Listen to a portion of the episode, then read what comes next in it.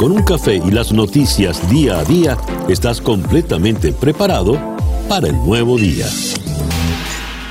Muy buenos días. Nos amanece ya este miércoles 15 de abril del año 2020 y de este día, bueno, todavía el reloj me indica 6 y 59, pero en breve, ya, acaba de marcar 7 en punto de la mañana. Usted está en la sintonía de Día a Día desde Miami para el mundo. Día a Día es una producción de Flor Alicia Anzola para América Digital con Laura Rodríguez en la producción general, Mariel Sofía Rodríguez en la producción informativa, Jesús Carreño en la edición y montaje, José Jordán está en los controles con las presentaciones musicales de Manuel Sáez y Moisés Levi.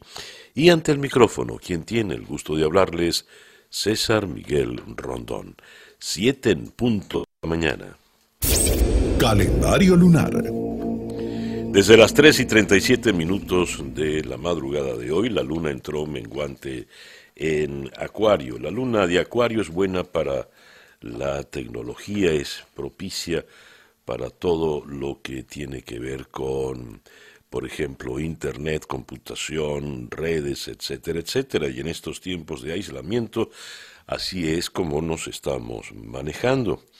Eh, dice acá, es bueno que usted se invente alguna rutina para hacer la ejercicios. Son tiempos en que uno se asoma al balcón y en los balcones cercanos ve que hay personas trotando, haciendo ejercicios, esforzándose en, nuevas maneras, pues para mantener el cuerpo eh, en movimiento. Y como les decía, es una buena luna para todo lo que tiene que ver con electrónica, computación, eh, etcétera, etcétera.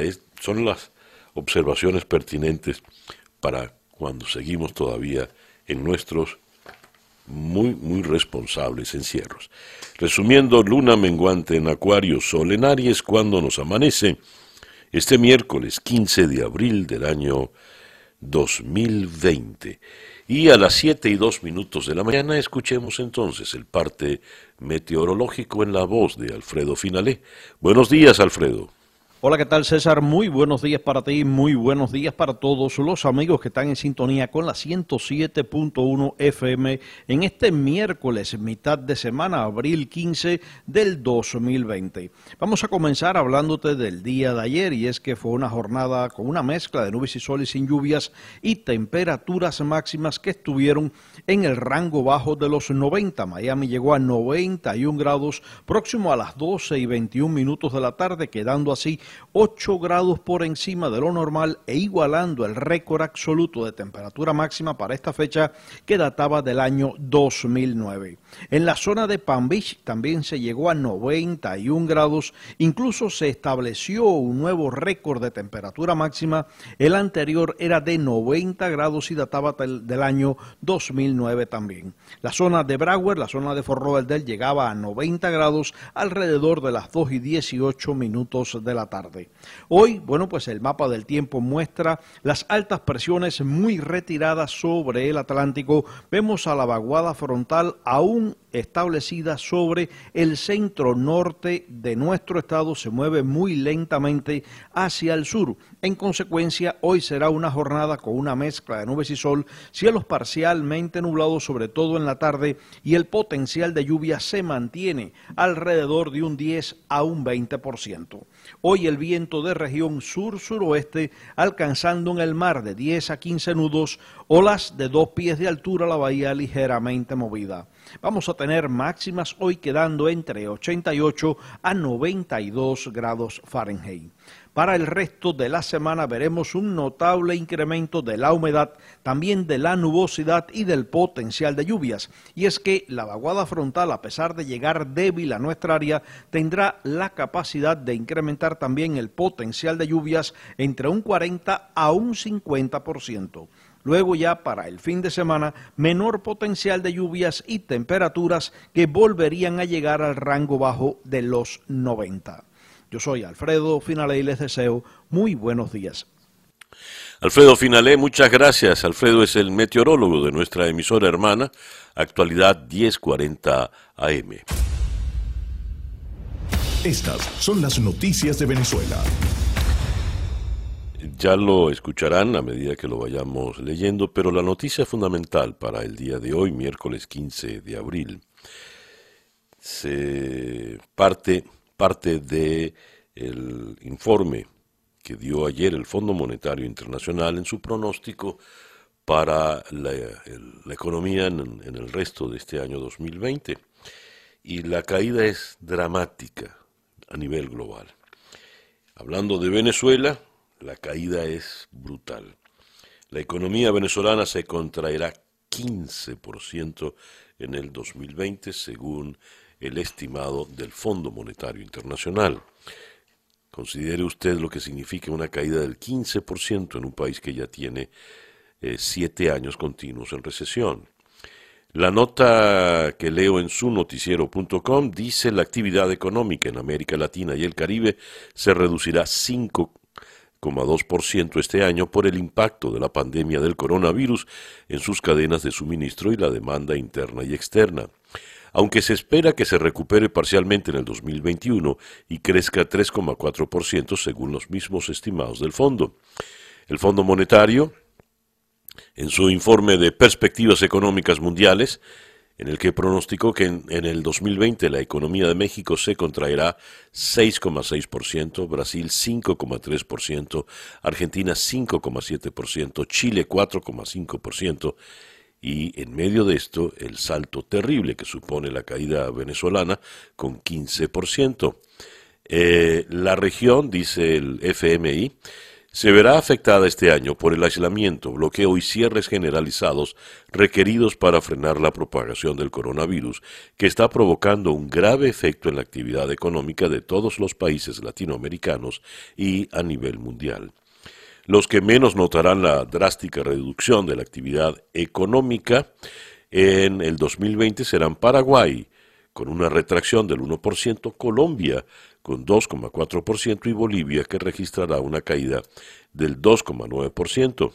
Por su parte, el Producto Interno Bruto de Centroamérica bajará 3% y el de los países caribeños 2,8% según las nuevas previsiones del Fondo Monetario Internacional.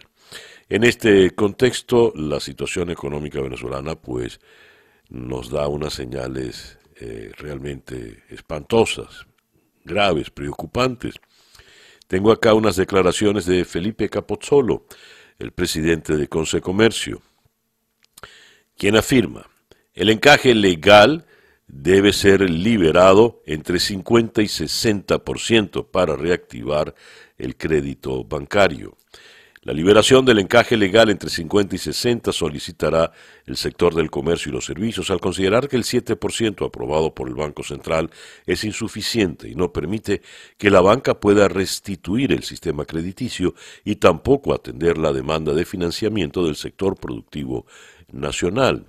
Así lo dio a conocer el presidente de Comercio, Felipe Capozzolo, quien recordó que las ingentes cantidades de recursos que tienen congelados el instituto emisor son propiedad de los venezolanos, por lo que su liberación no implicará la emisión de más dinero inorgánico, sino que va a financiar el desarrollo de las empresas y al impulsar el crédito al consumo. Además de todas las necesidades planteadas, los comerciantes ahora tenemos un reto aún mayor. A esto se suma que nosotros hicimos una serie de propuestas a las autoridades y no fueron atendidas de manera satisfactoria, de manera que presupone uno de los impactos históricos más grandes que pueden aplicarse a los comerciantes, pero allí estamos, porque la iniciativa privada está comprometida con la gente en este momento más que con cualquiera de las cosas y definitivamente desde un primer momento se pensó que la estrategia única, la más eficiente y la de más largo aliento era estar con la gente, garantizar el abastecimiento, garantizar el producto al anaquel y garantizar que no se generará ningún tipo de restricción desde el punto de vista de la oferta. Dice Capozzolo, y esto es bueno asociarlo con el pronóstico del Fondo Monetario Internacional, Venezuela, por otra parte, a Venezuela hay que asumarle que antes de esta amenaza de la pandemia, era un país que ya estaba en un séptimo año de recesión, con dos años de hiperinflación. No se veía luz en el camino, pero además Venezuela es un país pobre, primera vez que ya empieza a decirse Venezuela es un país pobre porque nos cansamos de oír, somos un país rico. Pues bien, Venezuela es un país pobre, con la población empobrecida, con empresas empobrecidas y con un mercado que no tiene capacidad de hacer lo que han hecho otros países, tener su dinero para enfrentar la emergencia o atrasando el pago de impuestos. Tantas medidas que también se propusieron aquí ante la urgencia. No es lo mismo aquí en Venezuela, donde tenemos una crisis mucho más profunda que atender. Esa es la situación en la que estamos. Agréguele usted, pues, que no hay gasolina. El país está totalmente eh, paralizado. Ahora, la crisis del eh, coronavirus ha destruido planes, proyectos de manera radical. Muchos venezolanos huyendo de las penurias que ha sembrado la dictadura de Maduro en nuestro país, se fueron a pie por las fronteras. Por la crisis del coronavirus han tenido que regresar. Y el regreso es penoso, es lamentable, no solo porque implica un fracaso en mis expectativas que tenía cuando me fui, sino porque al llegar la situación no es precisamente la mejor. No solo el país es peor que el que dejé unos meses atrás, dice el caminante que regresa. Leo en efecto Cocuyo, 6.447 venezolanos retornados se encuentran en cuarentena preventiva. Esto lo redacta Eugenio Martínez. El alojamiento temporal de los venezolanos retornados para que cumplan su cuarentena preventiva en los municipios fronterizos se ha convertido en un reto crítico. Según el monitoreo realizado por la Oficina de Naciones Unidas para la Coordinación de Asuntos Humanitarios, OCA, 6.447 venezolanos se encuentran en cuarentena preventiva en los espacios de alojamiento temporal, dispuestos para atender a las personas en movilidad y especialmente a quienes retornan al país a través de los pasos fronterizos y los vuelos humanitarios. Ahora bien, el trato que están recibiendo pues es un trato cruel y si se quiere digamos inhumano. Según leo en otro despacho que publica El Estímulo, Táchira colapsa por el ingreso de 6.000 retornados. La llegada de millares de retornados en un solo una semana ha complicado la situación económica y social del Estado fronterizo. Por protocolo contra el COVID, son alojados en refugios improvisados donde muchas veces falta el agua, la comida, carecen de camas, carecen de baños. Y eh, hay un detalle que agrava todo esto. Como son personas que se fueron huyéndole a Maduro y su régimen, al regresar pues no son precisamente bienvenidos por el propio régimen. Dice esta nota, la llegada masiva de estos venezolanos ha provocado fuertes protestas y cierres de vías en las distintas zonas del Táchira, a las que llegan trasladados por autobuses oficiales. Eh, Ramón Colmenares, vecino del refugio de Michelena, critica que el gobierno de Maduro hable de humanismo con los retornados, debido a que los dejan en un instituto universitario que no tiene agua ni baños funcionando, por lo que tienen que hacer sus necesidades fisiológicas en la montaña que está detrás del improvisado refugio, lo que se convierte en un foco de infección. Eh, y dicen acá, una, una de las refugiadas de las que regresa, hay gente camuflada vigilándonos las 24 horas del día, se hacen llamar colectivos, nos prohíben grabar videos, nos atemorizan. Un grupo de personas se amotinó ayer en la tarde, empezaron a gritar y los colectivos que recorren el terminal con la cara cubierta por pasamontañas negros se les enfrentaron, se escuchaba que les pegaban, gritaban mucho, dice esta eh, joven señora Sánchez. Así las cosas, son las 7 y 17 minutos de la mañana. Noticias de Latinoamérica. En Buenos Aires, el diario El Clarín eh, nos dice la mayoría de los muertos son hombres de más de 60 años, porteños o del Gran Buenos Aires. De los 105 fallecidos desde el 7 de marzo, 42 son de la provincia de Buenos Aires, 29 de Ciudad y el resto de otras ocho provincias. 74% fueron hombres y la edad promedio 69,3 años. La tasa de mortalidad ronda el 4%, mucho más baja que la de otros países, y lo vinculan a la cuarentena temprana y al resto de las medidas. El total de víctimas fatales incluye las siete registradas ayer. Hubo 166 nuevos casos y los contagiados en todo el país ya son 2.443. En el comercio, en la ciudad de Lima, el lunes 27 de abril se inicia la liberación de las actividades. En mayo habrá cuarentenas parciales o selectivas y en junio se activará el aparato productivo. Es el plan que tienen los peruanos. En Nicaragua, el diario La Prensa en Managua, acelerar y ampliar las pruebas de COVID-19. Y apuntan acá que la ausencia de Daniel Ortega aún no es ilegal. Eh, esto es increíble lo del, lo del señor Ortega. La ausencia del dictador Daniel Ortega por 34 días hasta este miércoles 15 de abril es uno de los temas más discutidos en este momento en Nicaragua. Aunque los periodos de ausencia han sido habituales en estos 13 años de su gobierno, esta vez han cobrado más atención por el contexto de crisis sanitaria por la pandemia del nuevo coronavirus. Aún así, la nula presencia de Ortega por más de un mes no implica responsabilidad penal ni un efecto jurídico, según la variación del artículo 149 de la Constitución. En otras informaciones, eh, que vienen desde eh, Latinoamérica, en el financiero de Ciudad de México, la recesión mundial es sin precedentes, según el eh, pronóstico del Fondo Monetario Internacional y la situación difícil para México. Y hablando de México, Andrés Manuel López Obrador propuso que la consulta para revocar su mandato se adelante a julio del 2021. La propuesta se da como respuesta a las críticas que recibe de los partidos de oposición. En Brasil se reportan 204 muertes en las últimas 24 horas y ese es un nuevo récord diario. De esta manera, la cifra total en Brasil asciende a 1.532. Es la primera vez que se registran más de 200 decesos en un día. El total de casos positivos se incrementó en 1839 y llegó ya a un total de 25.262. En Bolivia amplían la cuarentena hasta el 30 de abril. El país reporta 28 muertos y 354 contagiados.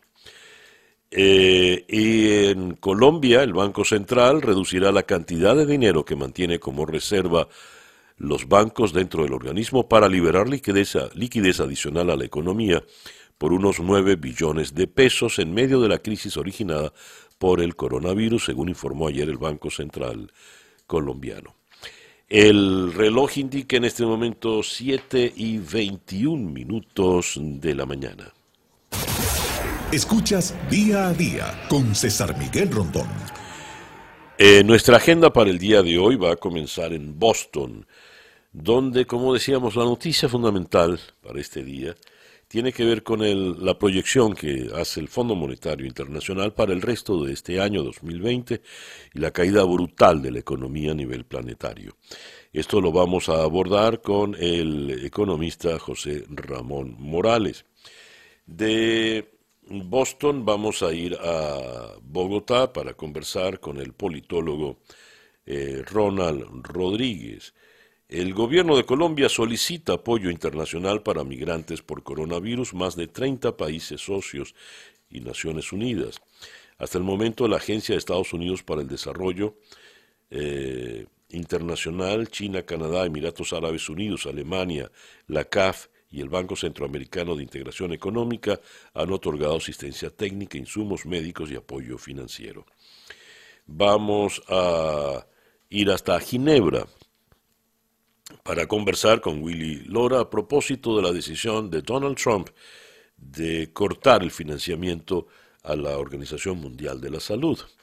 La Organización Mundial de la Salud es un organismo afiliado a Naciones Unidas y por lo tanto todos los países contribuyen a su funcionamiento. críticas abiertas por el manejo que han hecho de la pandemia, eh, Donald Trump decidió que no les va a dar el dinero. Esto tiene sus consecuencias graves, importantes. Vamos a ir también a Jerusalén, porque la situación política ya en medio de la pandemia no deja de complicarse. Eh, tienen que formar gobierno urgentemente los líderes israelíes. Y esto lo vamos a tratar con Gabriel Ben Tasgal. Y también vamos a ir a Caracas para hablar con la psicólogo clínico Adriana Johnny. El confinamiento tiene problemas con los niños. Los niños pues se irritan, ya son demasiadas semanas en las mismas, encerrados en las mismas cuatro paredes, eh, crean, se les rompen los hábitos, eh, empiezan a, a manifestar cuadros de ansiedad, somatizan el estrés y la obesidad se hace presente porque claro, se come, comen y comen. Ese tema también lo vamos a abordar en el día de hoy. Esa es la agenda de día a día para este miércoles 15 de abril, 7 y 24 minutos de la mañana. El editorial con César Miguel Rondón. Yuval Noah Harari, el destacado historiador israelí, el autor de Sapiens y Homo Deus, hace unas consideraciones importantes que eh, tienen que ver con la crisis por la que estamos atravesando. En una reseña que le hace el periodista Juan Carlos Zapata en Al Navío, en España, escribe Yuval Noah Harari cree que la falta de confianza en el mundo es peor que el coronavirus. Si los líderes no se ponen de acuerdo, si las contradicciones superan a los entes globales, si el canibalismo se impone en el mercado de los insumos médicos, si se da inicio a una guerra petrolera, si unos países le niegan a otros la cooperación necesaria, si se manipulan las cifras o se oculta información verdadera, si unos creen estarlo haciendo mejor que otros, si no se coordina una estrategia mundial para enfrentar la crisis, ¿cómo se llama eso? Lo menos es desunión, egoísmo, combate, lo de siempre es un mundo dividido, enfrentado, como si la amenaza no fuera suficiente. Esto lo escribe Zapata a propósito de las palabras de Harari. Y Harari había señalado algo determinante, la falta de liderazgo. Cuando el mundo sea, el mundo moderno, el mundo contemporáneo se ha visto sometido a graves, graves crisis, han surgido liderazgos importantes, liderazgos de peso siempre a la altura de las crisis. En este momento no ha sido así, todo lo contrario, y es lo que nos lleva a este enredo, confusión terrible que estamos teniendo hoy, donde una epidemia que fue suficientemente anunciada o que fue suficientemente sospechada, aunque el gobierno chino no lo hiciera y contase que es uno de los señalamientos, con la complicidad de la Organización Mundial de la Salud, a pesar de todo ello, ya había suficientes señales de que este coronavirus iba a ser terrible. ¿Y cómo es posible que en este mundo de tecnología tan avanzada, globalizado, con maravillas en la comunicación, no se pudiesen los líderes haber puesto de acuerdo y tomar las medidas pertinentes? Veremos qué pasa con los liderazgos mundiales que quizás también sean arrasados por la epidemia. El reloj indica 7 y 32 minutos de la mañana acá en día a día desde Miami. Para el mundo escuchemos ahora el Coronavirus Update en la voz de Juan Camilo Gómez. Buenos días, Juan Camilo. Buenos días, César Miguel. Hoy, miércoles 15 de abril, amanecemos con más de 1.988.000 casos de coronavirus confirmados en todo el mundo que han causado más de 126 mil muertes. En Estados Unidos se reportan más de 614 mil casos y 26 mil muertes. En Florida hay más de 21 mil casos confirmados y 585 muertes. las cifras, gracias Juan Camilo, las cifras de, Florida empiezan a, son preocupantes sin duda alguna. Buscamos la actualización de eh, la, Escuela de Medicina de la Universidad Johns Hopkins y a las 7 y 33 minutos de la mañana, 1.996.681 casos confirmados. En breve ya nos montaremos en 2 millones. Y el total de muertes, 127.590. En Estados Unidos hay 26.059 eh, fallecimientos, es el país con más fallecimientos y el país que tiene más casos confirmados, 609.685. Detrás de Estados Unidos sigue Italia con 21.067 muertes, España 18.579, Francia 15.729 y el Reino Unido con 12.107. Esto a las 7 y 34 minutos de la mañana. Esto es día a día desde Miami para el mundo. Las noticias de hoy en Estados Unidos. El diario eh, The Wall Street Journal publica la fotografía de una, una iglesia donde el sepelio, el velatorio de un ser querido, pues se hace a distancia a través de una pantalla de televisión. Las medidas son tan, tan duras. Nos enteramos de un caso puntual ayer en, en Miami. Una persona la ingresan en un hospital y ingresa solo la persona, más nadie, ningún familiar puede entrar al hospital. Y si la persona, por alguna razón, fallece, hay que verificar si falleció por el coronavirus. Y si es así, no le entregan a usted el, el cuerpo de su, de su familiar, ¿no? Lo cual hace pues esto una situación estrictamente dramática. En Miami, si hay algún sepelio, algún velatorio, no pueden ir más de 10 personas. Bien, el Wall Street Journal también destaca que las grandes líneas aéreas de Estados Unidos han acordado acogerse a la ayuda que les pueda brindar el gobierno federal. El Washington Post destaca como su gran noticia para hoy la economía mundial en su peor caída desde 1930 según el informe que ya habíamos comentado previamente del Fondo Monetario Internacional. Y aquí hay algo que va a traer cola y de qué manera. El nombre del presidente Donald Trump estará impreso en los cheques de ayuda.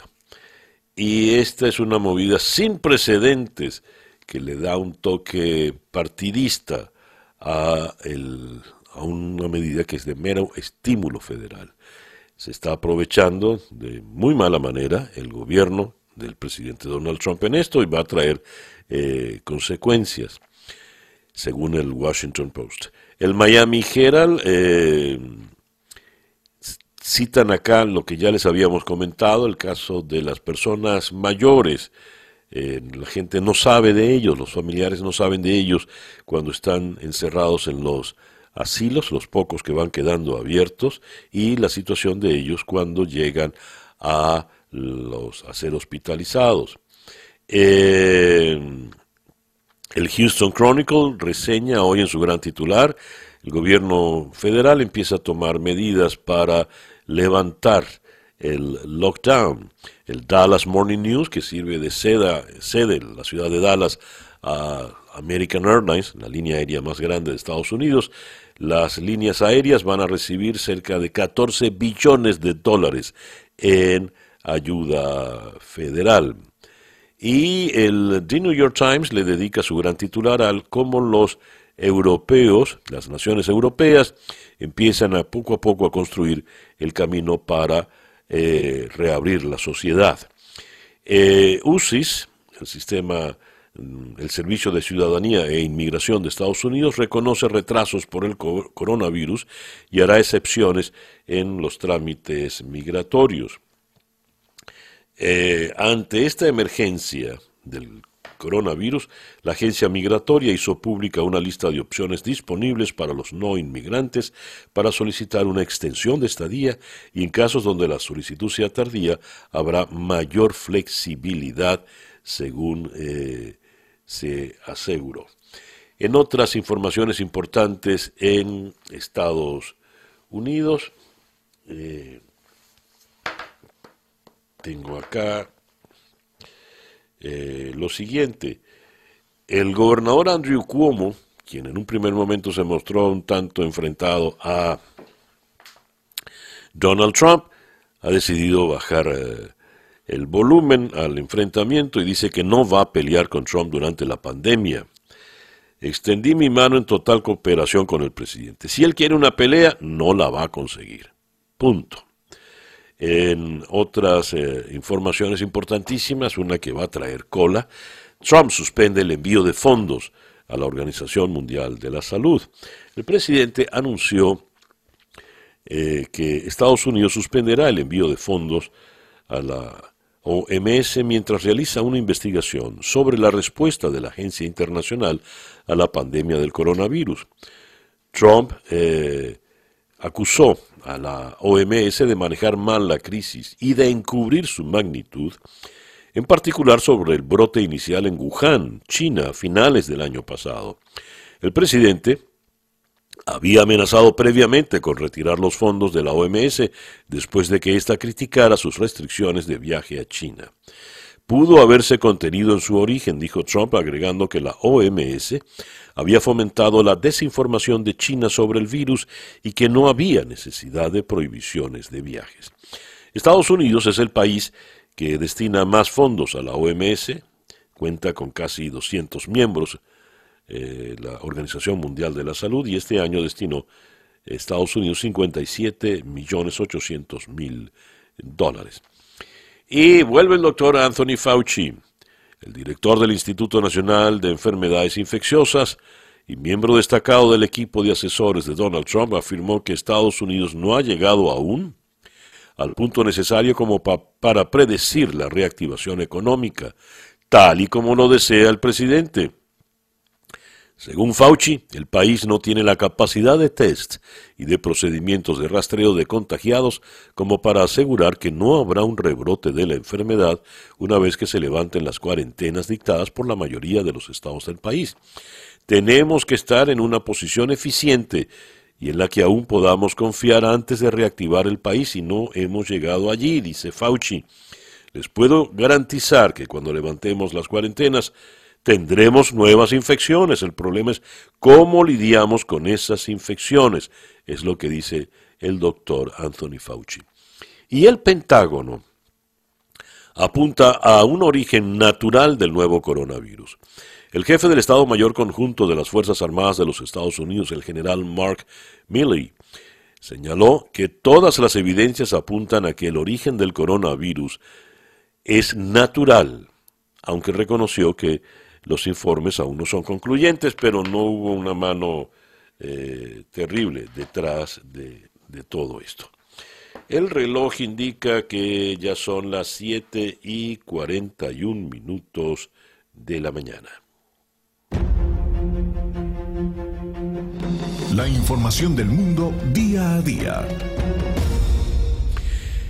Eh, como habíamos comentado temprano, el pronóstico del Fondo Monetario Internacional es la noticia que deja pues en pánico a, todo el mundo. El Daily Telegraph en Londres habla aquí de el mayor impacto, biggest economic shock in 300 years. En 300 años no se había visto un impacto económico de esta magnitud. El país en Madrid titula hoy en grande el Fondo Monetario Internacional prevé un paro del 21% y una caída del PIB del 8%. La recesión pronosticada para España es la más acusada desde la guerra civil, desde finales de la, de la década de los 30 del siglo pasado. La economía global retrocederá 3% y la de la eurozona 7,5%. Si la pandemia queda bajo control, sin embargo, el crecimiento eh, será vigoroso en el año 2021. Ya que estamos hablando de diarios españoles, el diario El Mundo, la crisis se cebará con España por su gestión del coronavirus. El Fondo Monetario Internacional cree que países como el nuestro o Italia sufrirán daños más intensos al verse forzados a tomar medidas drásticas. Prevé una caída histórica este año y un rebote en el 2021.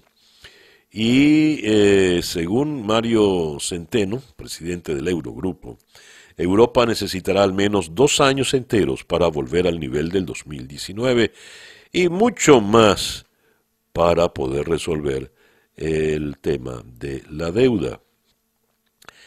En otras informaciones, tenemos acá Alemania debate si relajar restricciones.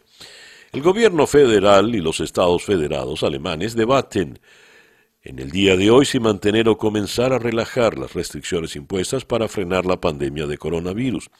La canciller Angela Merkel y los jefes de gobierno de los 16 estados federados mantendrán a partir de hoy una videoconferencia para consensuar una hoja de ruta de vuelta a la normalidad de acuerdo a las recomendaciones de los expertos. Francia reportó 762 nuevas muertes por coronavirus, el balance más alto de víctimas en un día.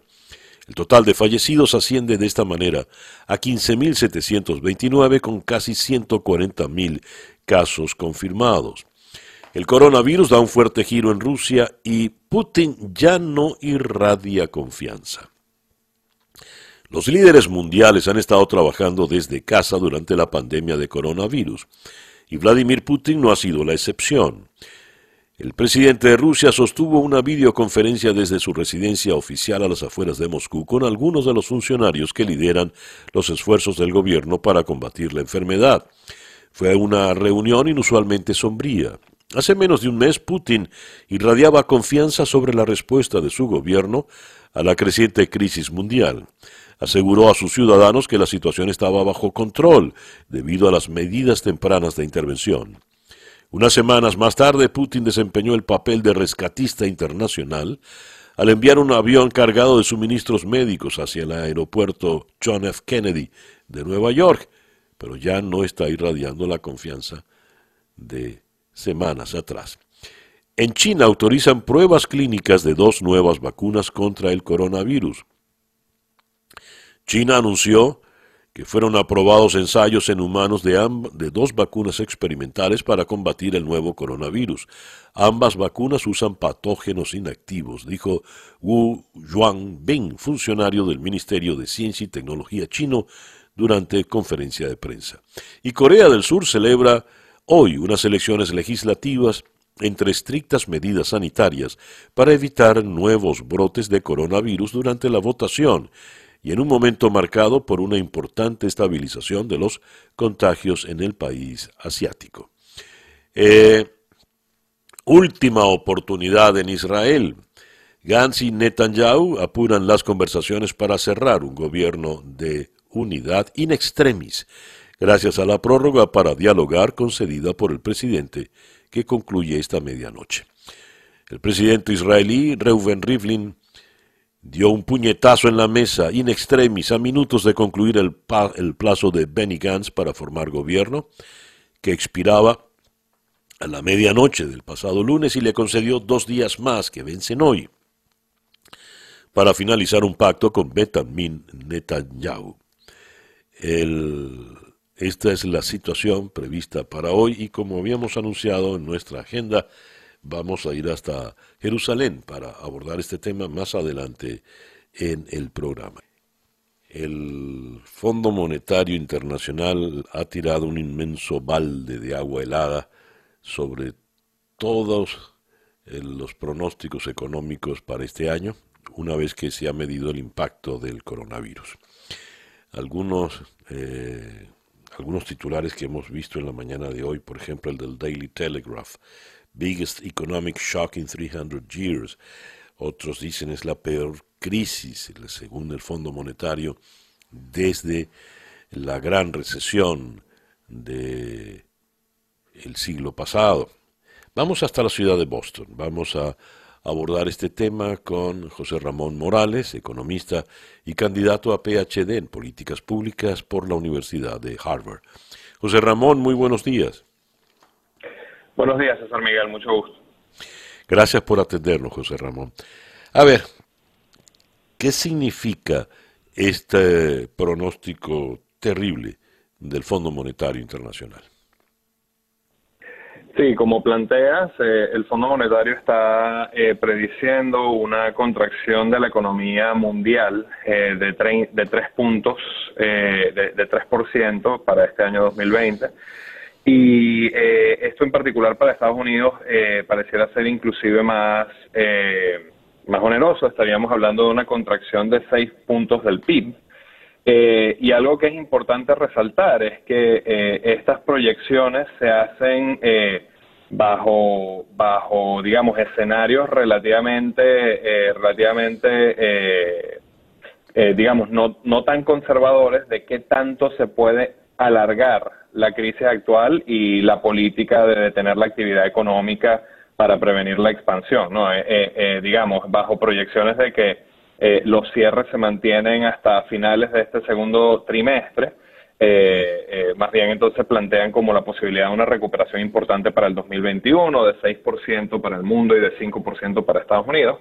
Pero también un, problema importante allí, eh, como te comentaba, es que esos escenarios pueden no ser los que eventualmente se materialicen, ¿no? Eh, y entonces, digamos, si la recuperación eh, o la decisión de, exacto, si, si la decisión de reabrir la economía termina alargándose porque no se logra aplanar la curva o reducir el número de casos eh, lo suficiente para ese periodo y se necesita alargar eh, el cierre, eso implicaría mayores costos y mayor contracción.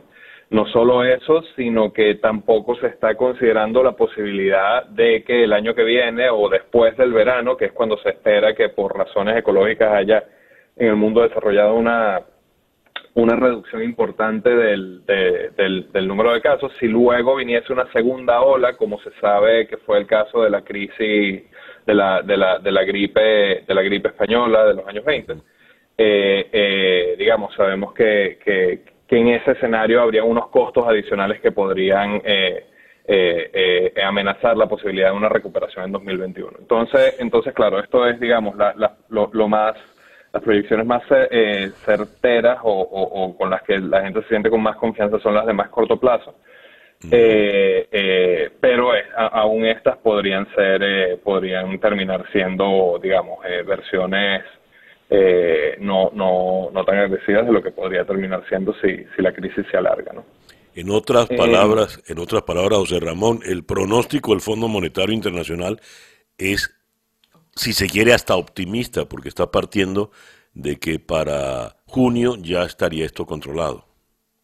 Eh, exacto, es un, está basado en un, en un, escenario donde las cosas, digamos, lo, lo que peor podría salir no está pasando, ¿no? Eh, que es que, que, es que no, no, se logre poner la situación sobre control o que haya una segunda ola de, de, casos en, en, el año que viene, ¿no?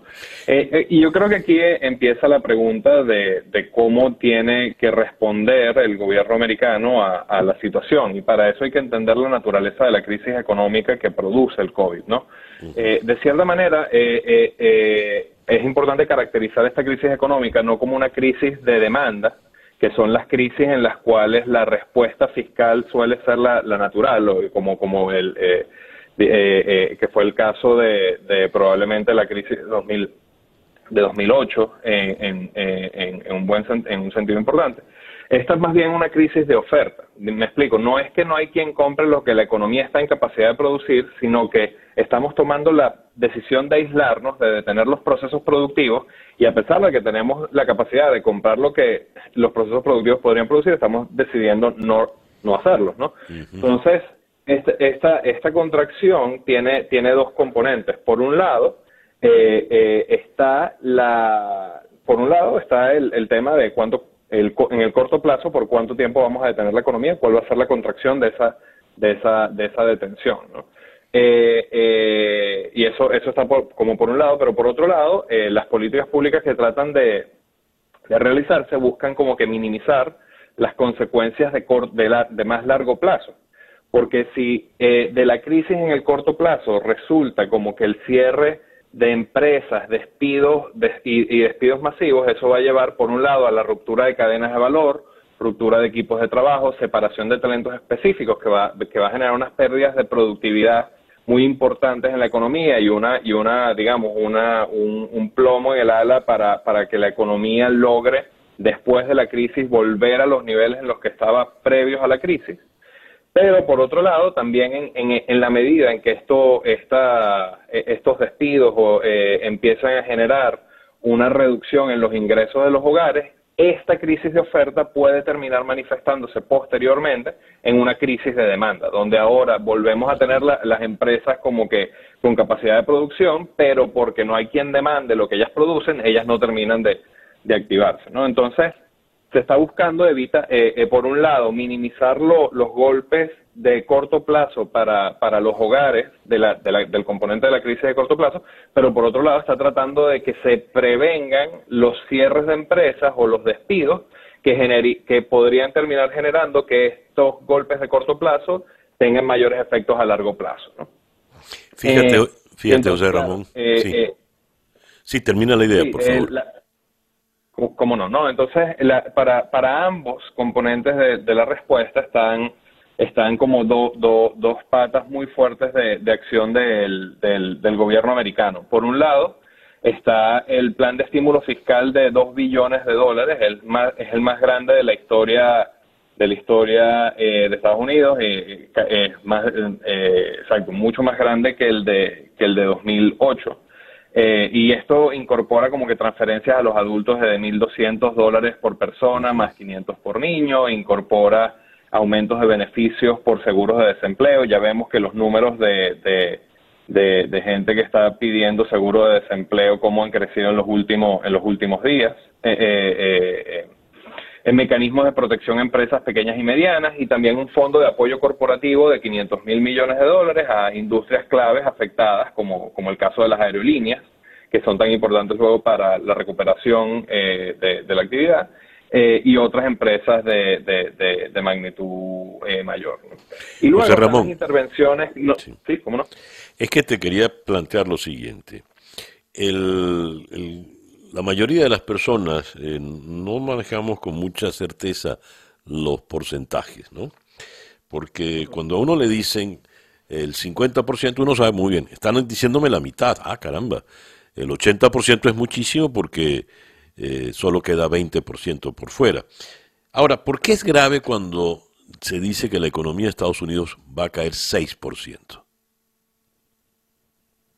Sí, eh, el, el, el, problema es que, eh, digamos, en, en, ese, en ese contexto, cuando se, digámoslo de cierta manera, el, problema está en quién es eh, el que termina reduciendo su capacidad de consumo cuando, cuando ocurren estas, estas caídas. ¿no? Si, si de cierta manera eh, en la contracción termina habiendo una reducción salarial o desempleo o, aumentos en los despidos, eh, eh, digamos, eso implica que hay un número de personas que posteriormente no van a tener capacidad de, van a tener menor capacidad, menor capacidad de compra, ¿no?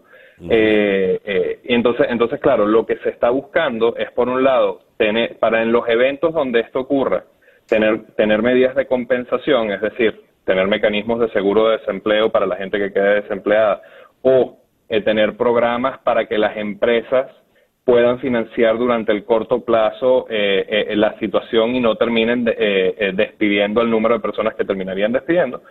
Pero por otro lado, para minimizar el caso, la, la situación donde posteriormente, después de que pase la crisis, la situación vuelva a la normalidad en la, en la mayor velocidad posible. Es decir, que quien haya quedado, no hayan habido tantos desempleos, pero que quien haya quedado desempleado no haya perdido su capacidad de compra y logre conseguir un empleo en la economía post pandemia a la, a la mayor velocidad posible. Entonces, el principal componente que se quiere evitar es como que eh, eh, los costos de los despidos de la gente que quede, quede despedida, pero por otro lado, eh, minimizar el número de despidos en el corto plazo y eh, maximizar la velocidad en la que la gente pueda ser contratada nuevamente posterior a la crisis, en los casos en los que haya sido despedida. Entonces, eso, eso es lo que se quiere minimizar, como que los costos eh, de empleo en el corto plazo y en el largo plazo.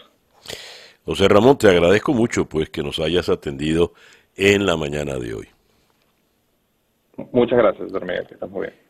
José Ramón Morales, economista y candidato a PhD en políticas públicas en la Universidad de Harvard desde la ciudad de Boston. Si bien Colombia está entre los países eh, mejor proyectados en, ese, en esa terrible proyección del Fondo Monetario Internacional, porque dice que su retracción económica para este 2020 será de 2,4% ni hablar del 15% pronosticado para Venezuela, por ejemplo. Pero aún con este buen pronóstico, la situación en Colombia está complicada. Leo en un despacho del diario El Tiempo de Bogotá, Colombia solicita apoyo internacional para los migrantes por el tema del coronavirus. La fuerte migración venezolana eh, ha impactado en todo el, en todo el continente pero el país que primero los recibe, porque es el que tiene la frontera más caliente, es Colombia. De manera que ahí es donde se ha concentrado pues el peso humano, social, económico, en fin.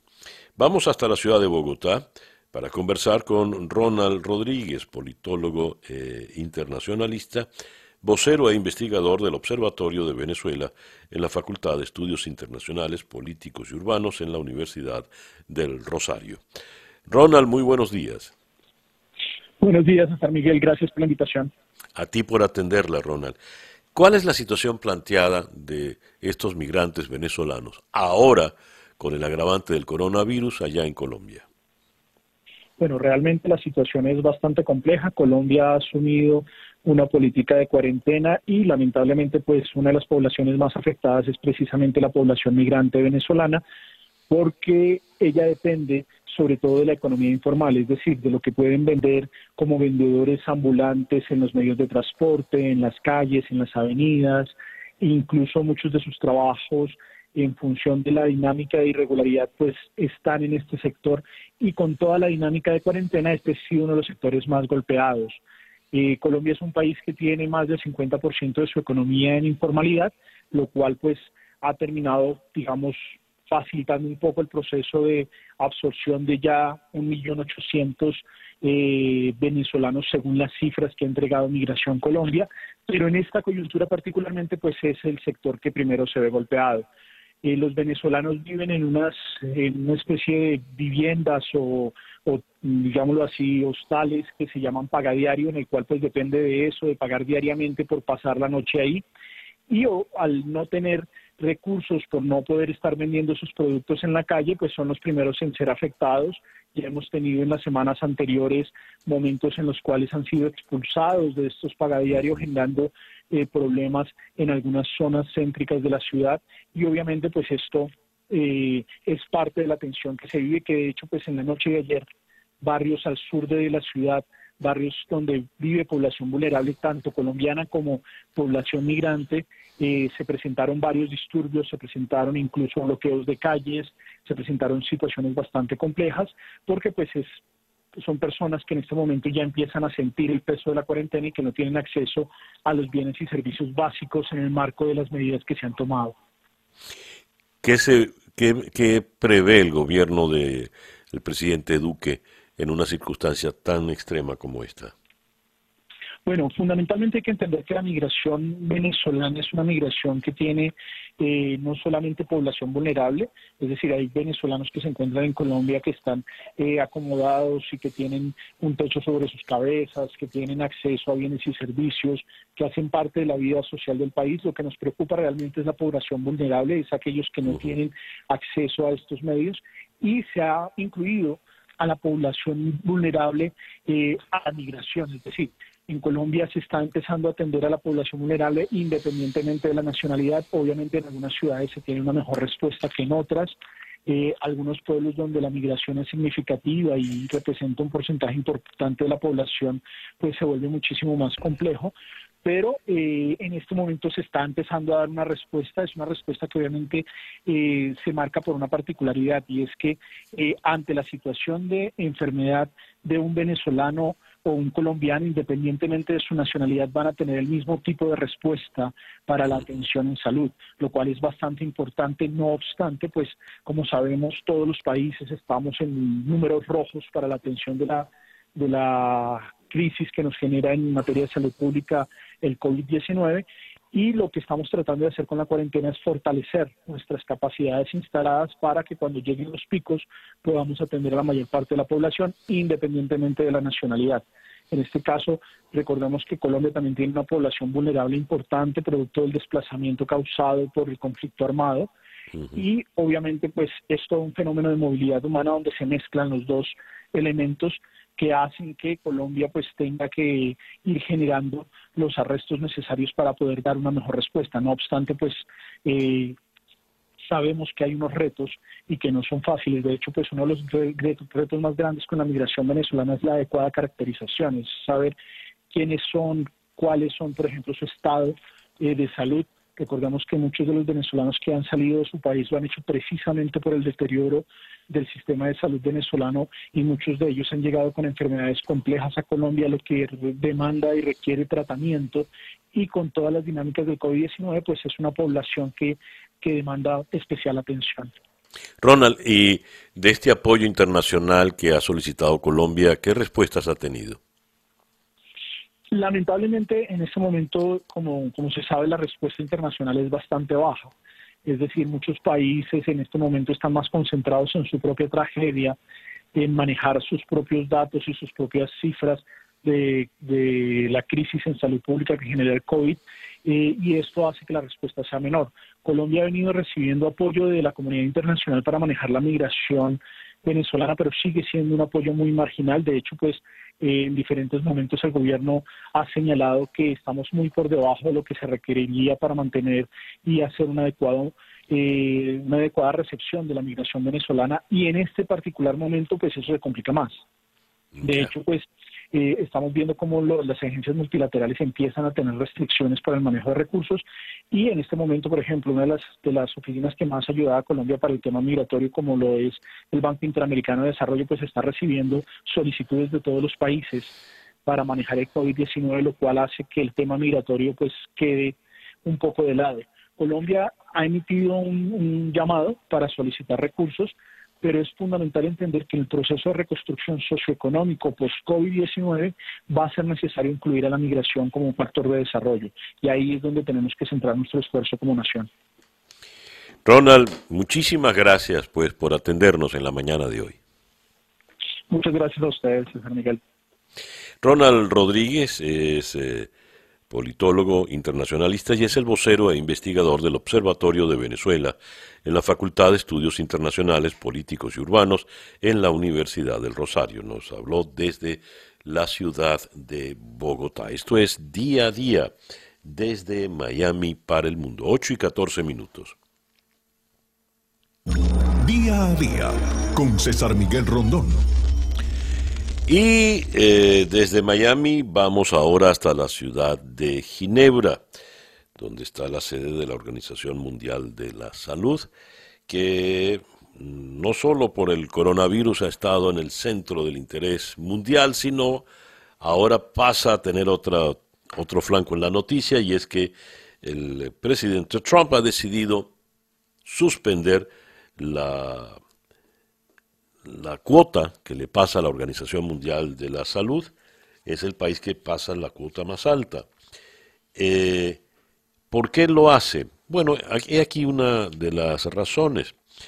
Eh, él dice que el manejo de la pandemia ha sido muy malo por parte de la Organización Mundial de la Salud y sobre todo en cierta complicidad con el gobierno chino. En todo caso, vamos hasta Ginebra, abordemos el tema con el eh, periodista Willy Loira.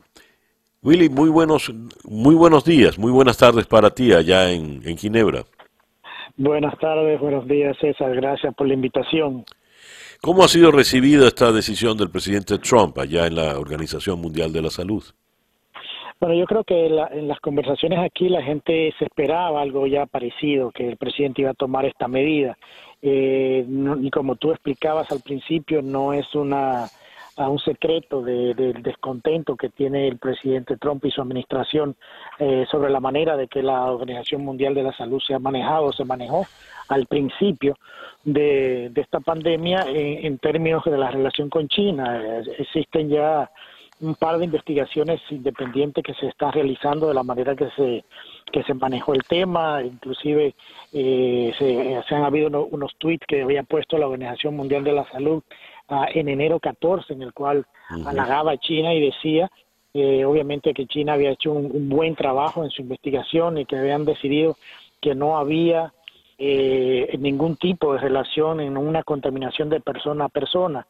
Entonces yo creo que no solamente por el lado de Estados Unidos, sino otros, sino otros países eh, que tienen cierta preocupación de la manera que la OMS eh, se manejó al principio, porque esto dio pie a que otros países tomaran decisiones no tan apresuradas, sino que se tomaran su tiempo porque la OMS le decía que esto no era problema. Entonces creo que esto va eh, mucho más allá de, solamente Estados Unidos y creo que también, eh, obviamente, Estados Unidos y el presidente Bush, eh, digo, el presidente Trump. perdón, ha tomado la, la manera que ha tomado en otros casos, que es de suspender fondos mientras pase esta investigación. Esto es algo que lo ha hecho con los países del Triángulo Norte, con el tema migratorio, y ya se vio que ayer el, el secretario de Estado Pampeo ya eh, levantó un poco esa sanción a los países del Triángulo de, volver a darle la plata que tenían asignada. Es algo que el presidente Trump está utilizando en esta situación también. O sea, es algo que ya se veía y se, se comentaba por aquí que podría pasar,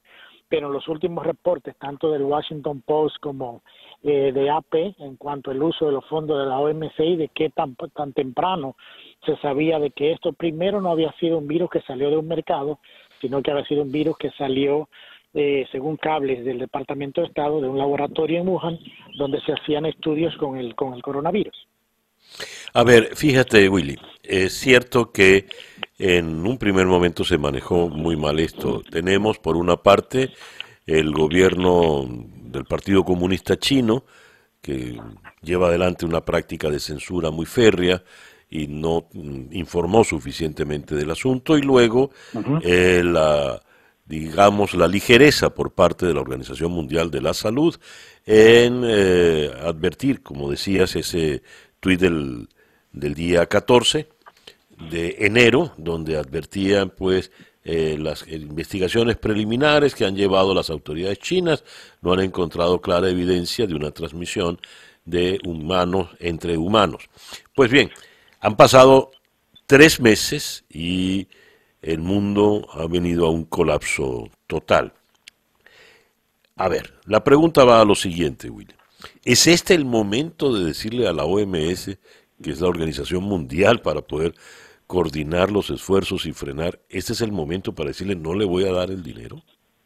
No, yo creo completamente de acuerdo. Yo creo que parte de la crítica del tema es que no creo que haya sido el momento. O sea, yo creo que todos los países, por lo menos aquí en la región, han abogado de que sí debe haber una investigación, de que sí debe haber más transparencia de cómo se manejó, pero ninguno han abogado por el por el retiro de los fondos. Creo que es la crítica porque no es el momento, como tú dices, en medio de una de una pandemia, de retirar fondos. Es una política que ha utilizado, el, como te mencionaba antes, el presidente Trump en otros temas, eh, eh, y para él, eh, de la manera de ver las cosas, eh, le, le, le, ha dado resultado, porque menciona el tema de, inmigración, cómo ha bajado el tema migratorio cuando se suspendieron fondos, porque obligó a los otros países a hacer más en este tema. Entonces, yo creo que lo ha utilizado y lo sigue utilizando políticamente.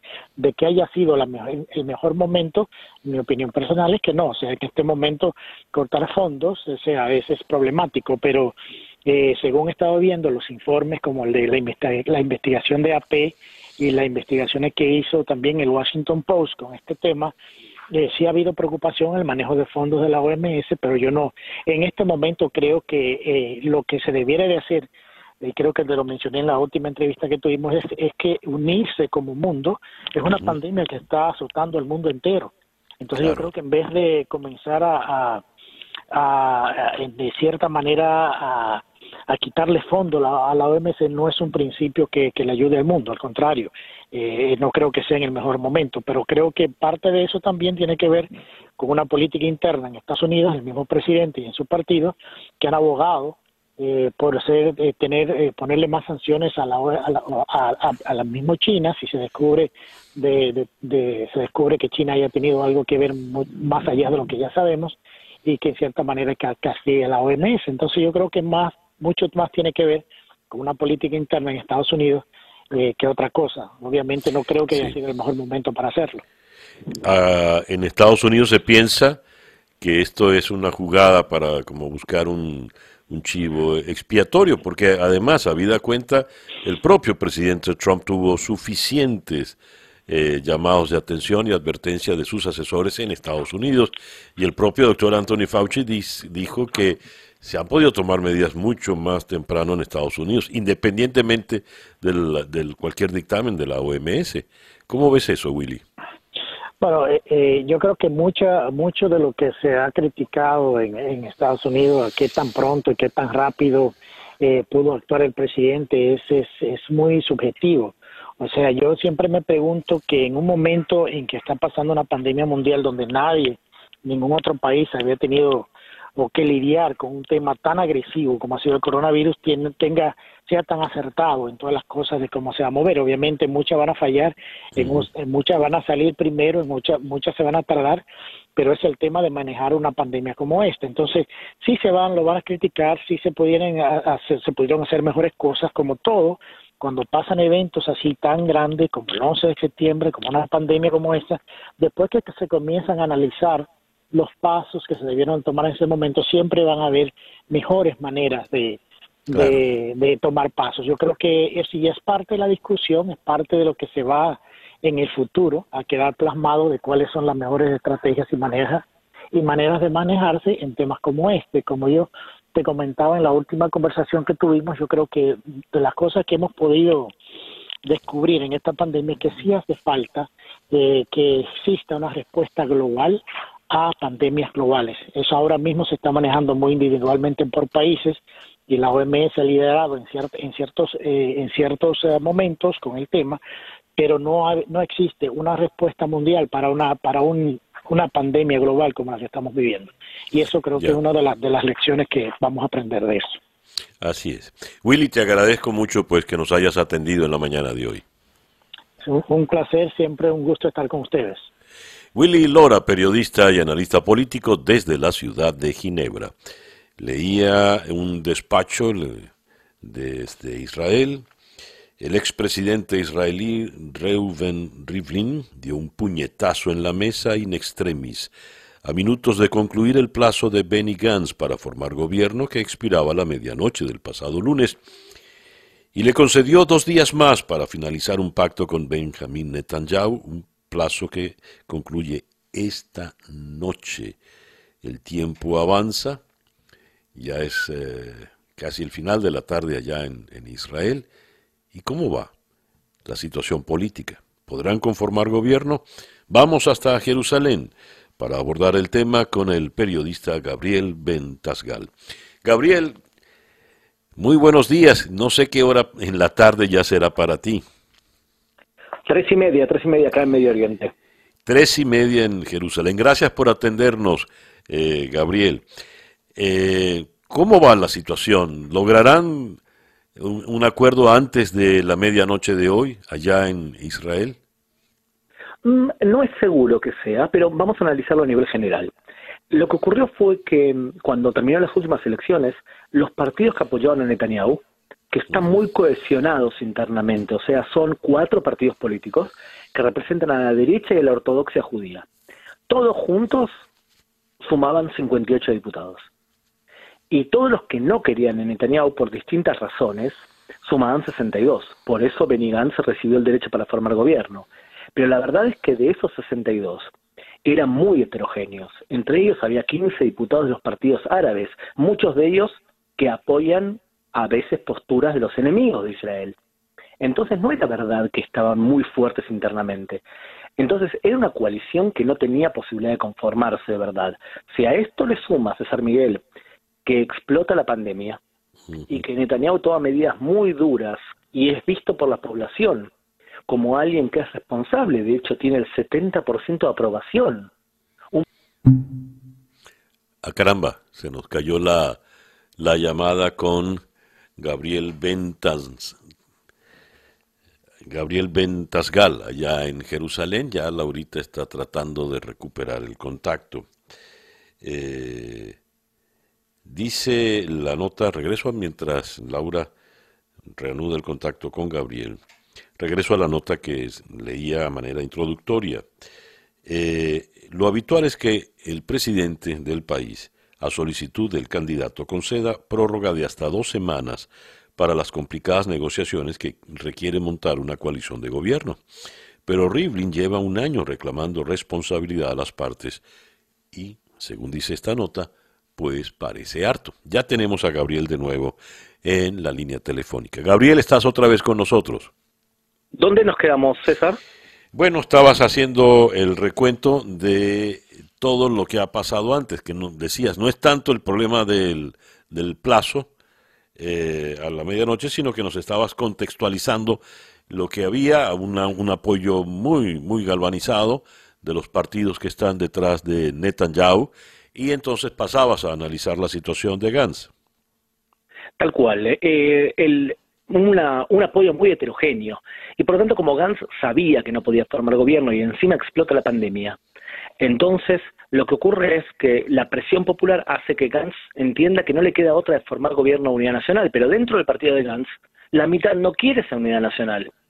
Él decide responsablemente separarse de su partido y se lleva 15 diputados de 33 esos 15 diputados son los que están negociando con Netanyahu. Ahora bien, si tú fueses Netanyahu y te viene un partido político que antes era 33 y ahora son 15, y tú le prometiste igualdad en el gobierno y rotación, ¿firmarías ese acuerdo o lo estirarías hasta el final para intentar quitarle toda la posibilidad que tienen esos 15 de conseguir la igualdad? Bueno, lo que está haciendo Netanyahu es estirando el tiempo. ¿Y hasta cuándo puede estirarlo si tiene un plazo? Bueno, Gantz tiene un plazo, pero después el poder de formar gobierno pasa al Parlamento y el Parlamento espera 21 días para ver si hay un político que ha juntado más de 60 votos. Y puede ser que ese político sea Benjamin Netanyahu, que ya tiene 58 y consiguiendo dos, tres diputados o a todo el partido de Gantz, pero en condiciones diferentes, forma gobierno. Esa es la estrategia entonces. Yo creo que sí, la estrategia es estiro la cuerda lo máximo posible, intento secar a Gantz, intentar debilitarlo aún más para poder conseguir un acuerdo mejor, porque sé que el tiempo, o considero que el tiempo, juega a mi favor, pero puede ser un error de Netanyahu. Porque hoy tenemos 26% de desempleo, cuando en este país hay 3% de desempleo, o sea, casi nada. Y tenemos un problema serio y la cuestionamiento sobre si el ministro de Salud y el gobierno actuó bien en esta pandemia. Hoy Netanyahu tiene apoyo, pero ¿quién te asegura que elecciones en agosto le den el mismo apoyo? Nadie. Y mientras tanto, ¿qué ocurre, Gabriel? Porque entre 21 días y plazos y esto y lo otro, pues se te va un mes más.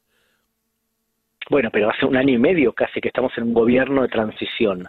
Por ahora todo el gobierno sigue actuando, como si fuese gobierno eh, legal, supuestamente no puede tomar decisiones eh, importantes como salir a una guerra o eh, no puede firmar un acuerdo de paz, pero sigue actuando como gobierno de transición. Y Netanyahu hace un año y medio más o menos que está en gobierno de transición. Un presidente en funciones, como dirían los españoles.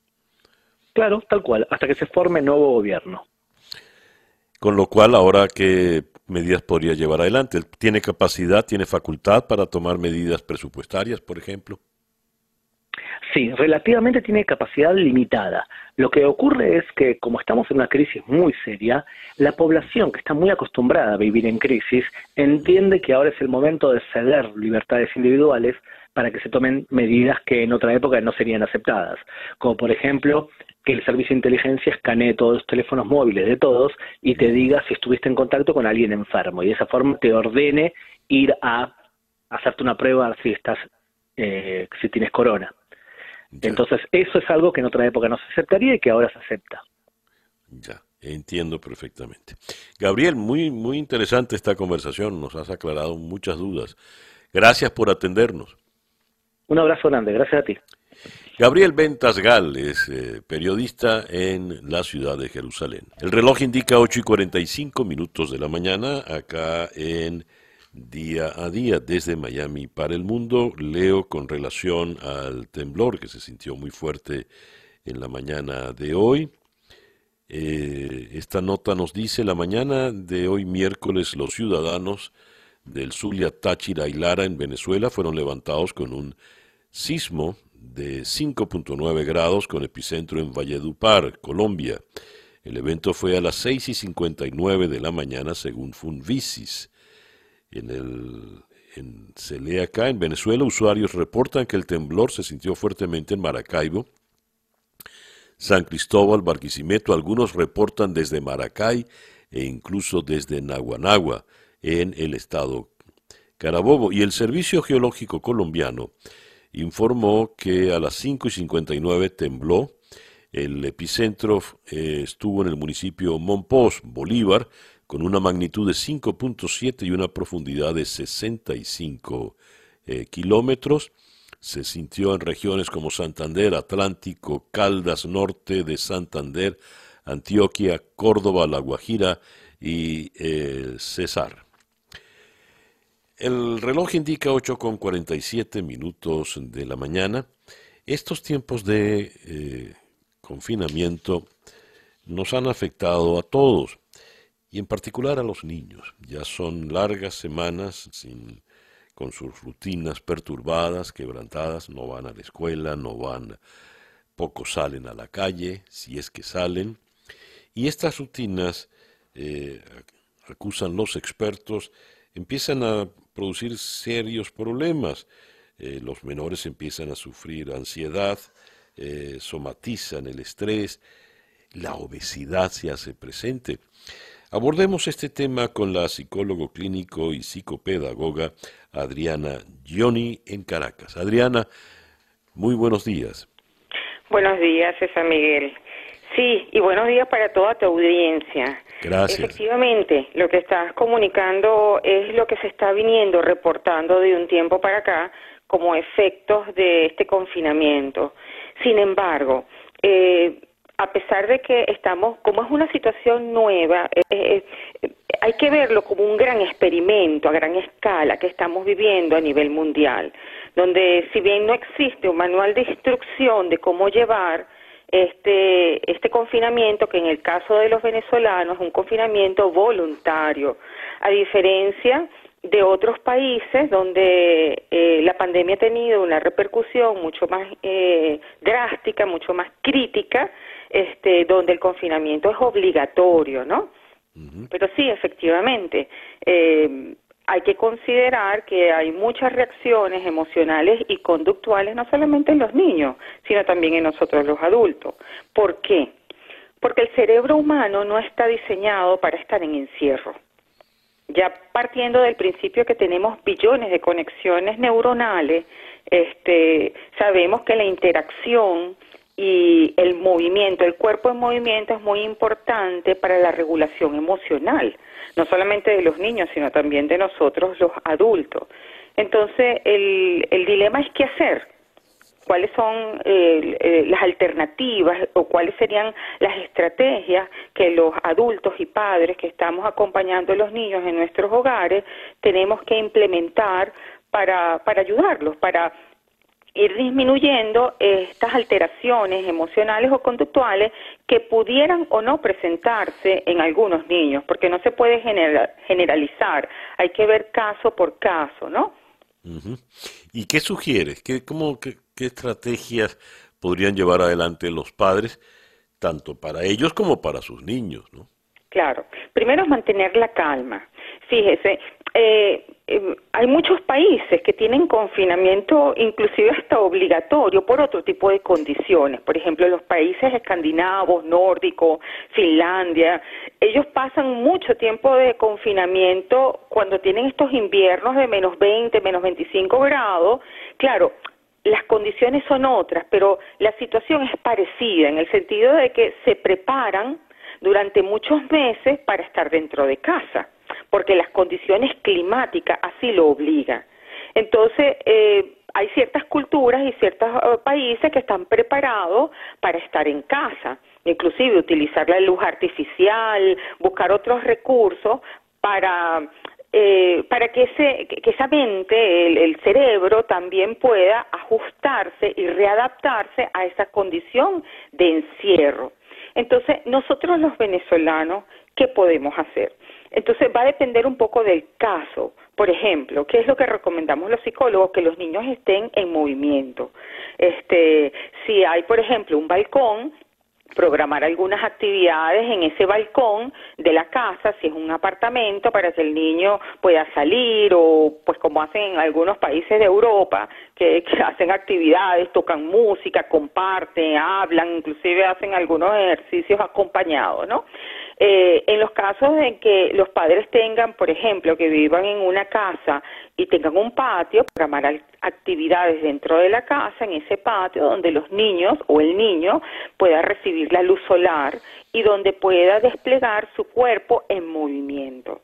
En los casos en conjuntos residenciales, bien sea urbanizaciones de casa o en edificios, donde también hayan eh, espacios comunes, eh, ciertamente eh, asegurando lo que son las medidas de distanciamiento este eh, físico, eh, las medidas controladas y vigiladas por adultos, las medidas de higiene, por ejemplo, el uso de la mascarilla, pues eh, permitirle a los niños, bajo supervisión y guía de un adulto, poder salir poder moverse, poder hacer caminatas, poder sacar a lo mejor una pelota para patearla. y en aquellos casos en que no lo haya, no haya la posibilidad de tener un patio, una salida, áreas comunes en el sector donde uno vive, bueno, programar actividades de estimulación sensorial dentro del hogar.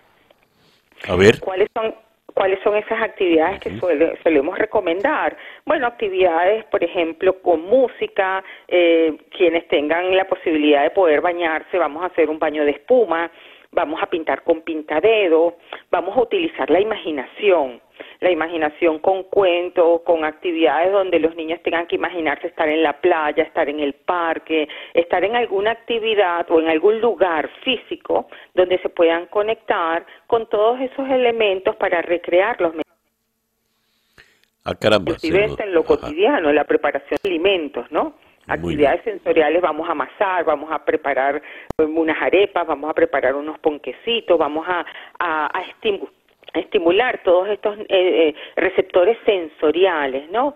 Y de esa manera también estamos ayudándolo. Muy bien. Muy interesante todas estas recomendaciones. Bueno, Adriana, muchísimas gracias por atendernos en la mañana de hoy. A ti, César Miguel, muchas gracias por la invitación. Adriana Gioni, psicólogo clínico y psicopedagoga desde la ciudad de Caracas. Día a día es una producción de Floralicia Anzola para América Digital con Laura Rodríguez en la producción general, Mariel Sofía Rodríguez en la producción informativa, Jesús Carreño en la edición y montaje, José Jordán en los controles y ante el micrófono quien tuvo el gusto de hablarles, César Miguel Rondón.